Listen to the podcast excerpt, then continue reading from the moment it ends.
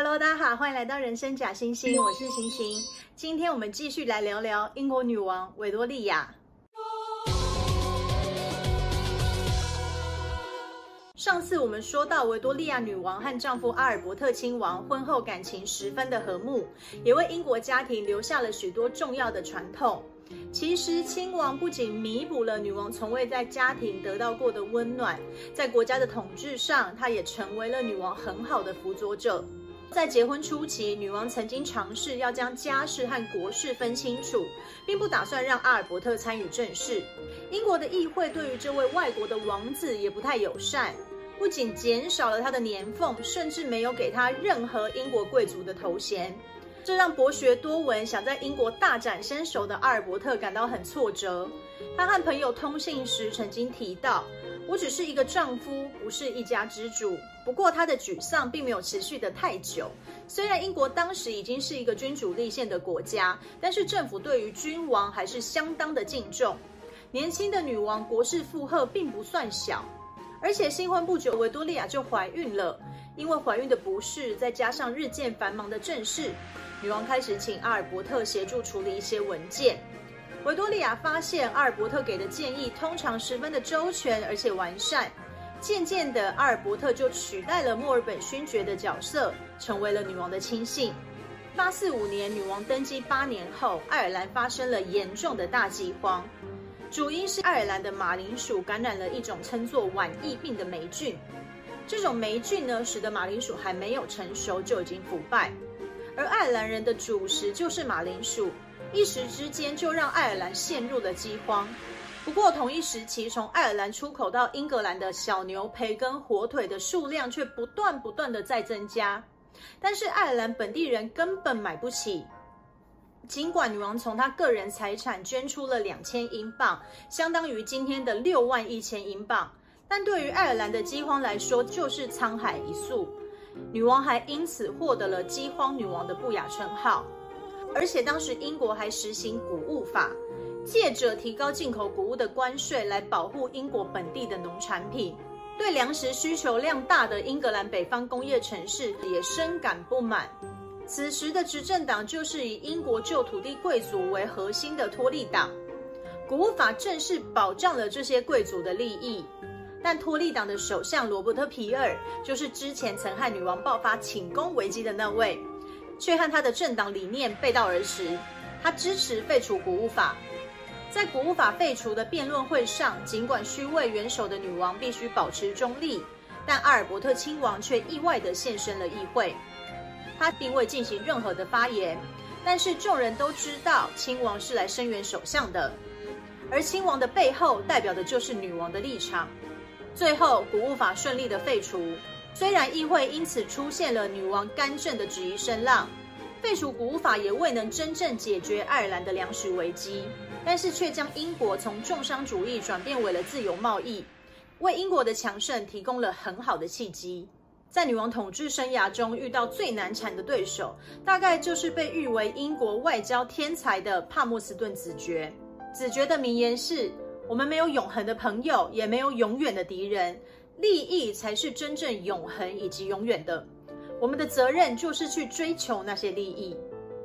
他可以说是英国忠实的拥护者，一切的决策皆以国家利益为导向。他行事果断，却也目中无人。一八四六年，六十二岁的帕默斯顿子爵重返政坛，担任外交大臣。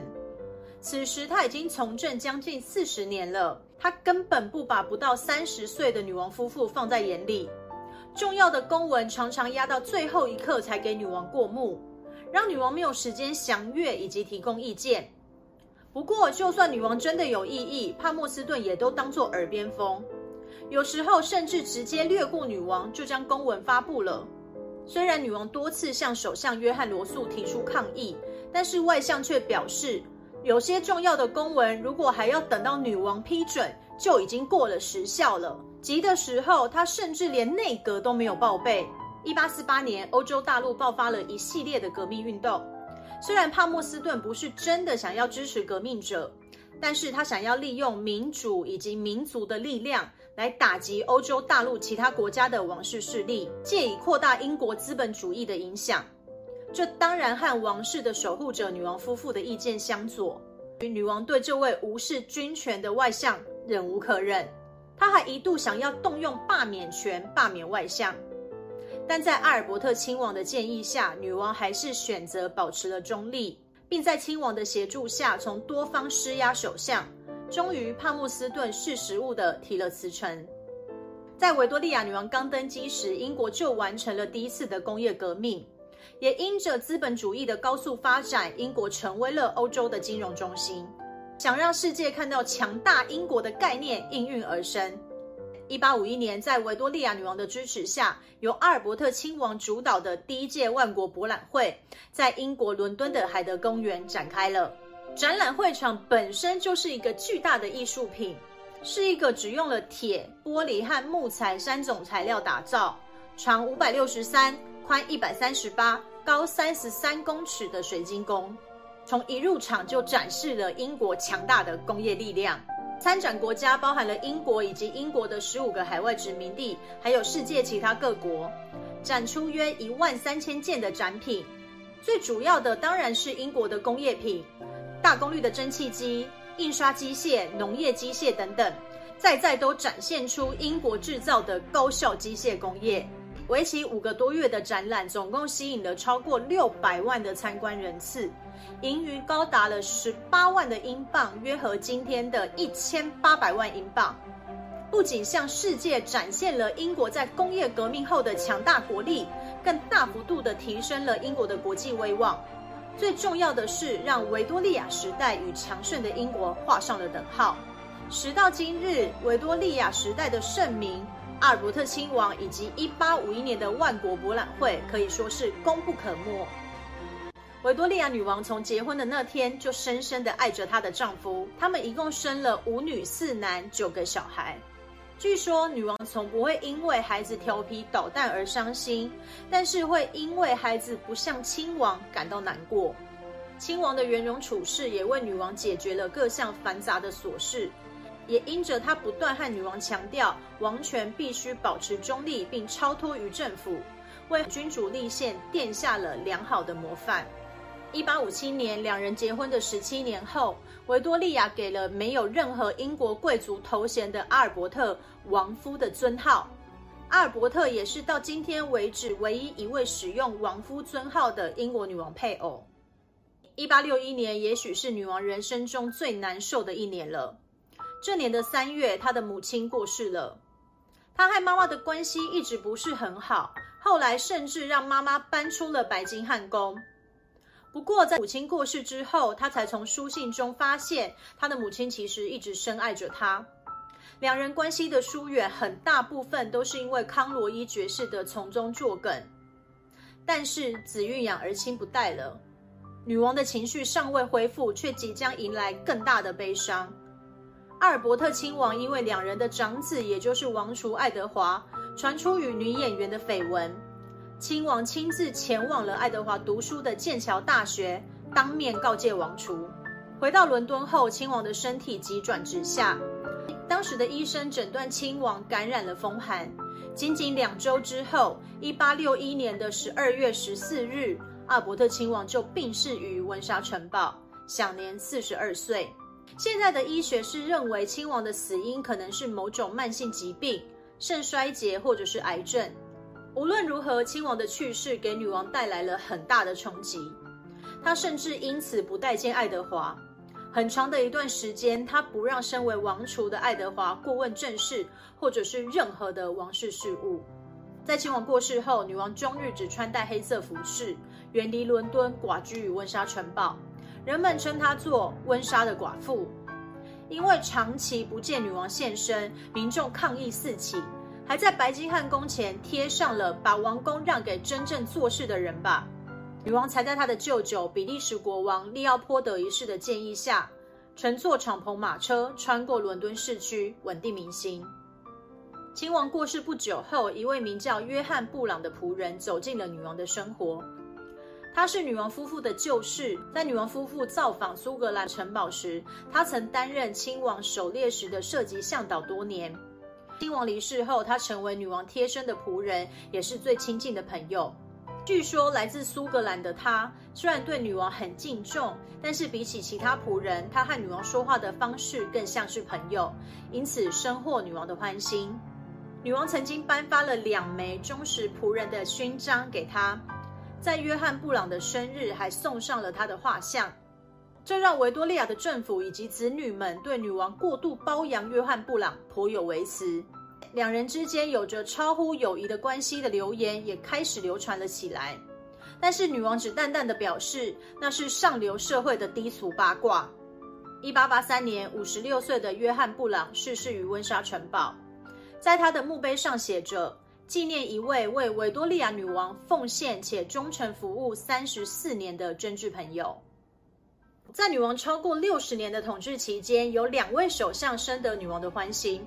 一位是我们先前提到女王初登基时的首相墨尔本，另外一位则是女王执政后期的首相迪斯雷利。迪斯雷利对外着重领土扩张的政策得到了女王大力的支持。一八七五年，他趁着埃及政府的金融危机，以低价买下了苏伊士运河的股份，将苏伊士运河纳入英国的掌控，就成为英国控制印度最重要的航道。对英国在远东地区以及地中海南部的势力也有着关键性的影响。一八七六年，迪斯雷利在议会闯关成功的王室头衔法令，让原本只是口头上的大英帝国以及印度女皇成为了正式的名称。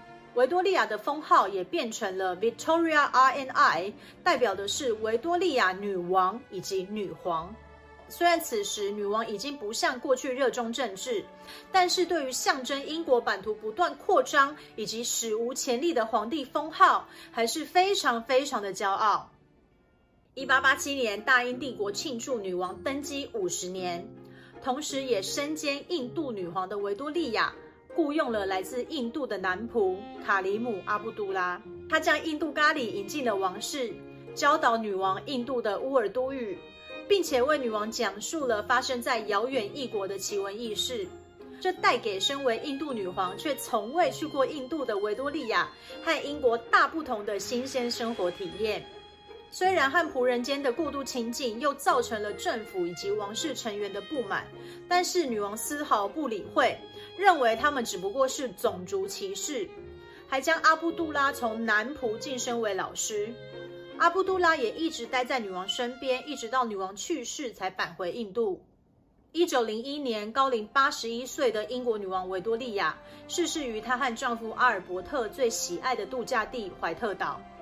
女王统治英国将近六十四年，一度成为英国史上治理期最长的英国君主，一直到多年后被她的曾曾孙女，也就是现在的女王伊丽莎白二世给超越。在维多利亚女王统治的期间，英国的经济、文化、工业、政治、科学、军事，甚至领土扩张，都达到了空前的发展。但与其说女王做了什么，不如说她没做什么。尤其是在亲王逝世后，女王的隐居，渐渐让英国首相以及政府的权力大幅提升，促使英国现代宪政君主制度更加的完善。也因为女王的超脱党派，提高了君主的象征地位，更好的巩固了大英帝国的统治以及团结。最后，我准备了一个维多利亚女王的互动彩蛋，请扫描画面上的 QR code，记得扫描前要先将手机的声音打开，然后好玩事情就会发生了。维多利亚女王的故事就到这里结束了。如果你觉得今天的内容还不错，别忘了订阅人生假星星。我们下次再见，拜拜。